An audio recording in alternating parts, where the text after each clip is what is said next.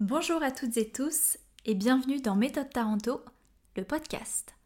Des chroniques et des entretiens, de la culture et des bouts de chemin, du savoir et de l'inspiration, pour toujours plus de motivation. Aujourd'hui, nous allons parler de Joséphine Baker, première star noire internationale. Joséphine Baker est née dans le Missouri, aux États-Unis, en 1906, en pleine période de ségrégation raciale. Elle se retrouve dès ses 7 ans à travailler dans des familles blanches où elle est foncièrement maltraitée. À 13 ans, mariée de force, elle quitte sa ville natale avec une troupe de vaudeville noire itinérante. Arrivée à New York, ne correspondant pas aux critères recherchés, la jeune femme se fait engager comme costumière dans un cabaret de Harlem et se débrouille pour se retrouver sur scène. Intelligente, déterminée et ambitieuse, Joséphine se différencie par son style unique, fougueux, vif et espiègle. La perle noire triomphe et se fait repérer par une productrice qui l'invite à travailler avec elle à Paris.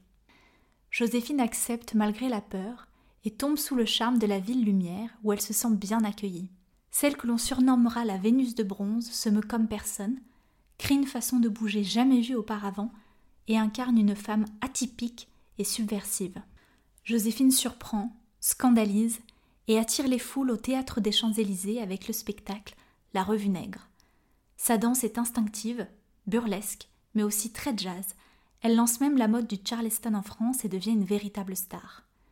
Joséphine fascine et fait office de muse pour un grand nombre d'artistes. Forte de son succès, elle se produira aux Folies Bergères, dans de nombreux cabarets à Paris et dans le monde entier. Meneuse de revue, chanteuse, danseuse, actrice, certes, mais aussi résistante et espionne pour une France libre pendant la Seconde Guerre mondiale si bien qu'en 1945, le général de Gaulle lui décernera la Croix de guerre, la Rosette de la Résistance et le titre de chevalier de la Légion d'honneur. À 48 ans, Joséphine adopte 12 enfants, de nationalités, de couleurs et de religions diverses, qu'elle appellera sa tribu arc-en-ciel. Moralité montrer qu'il est possible de vivre ensemble malgré les différences, telle une invitation à la tolérance.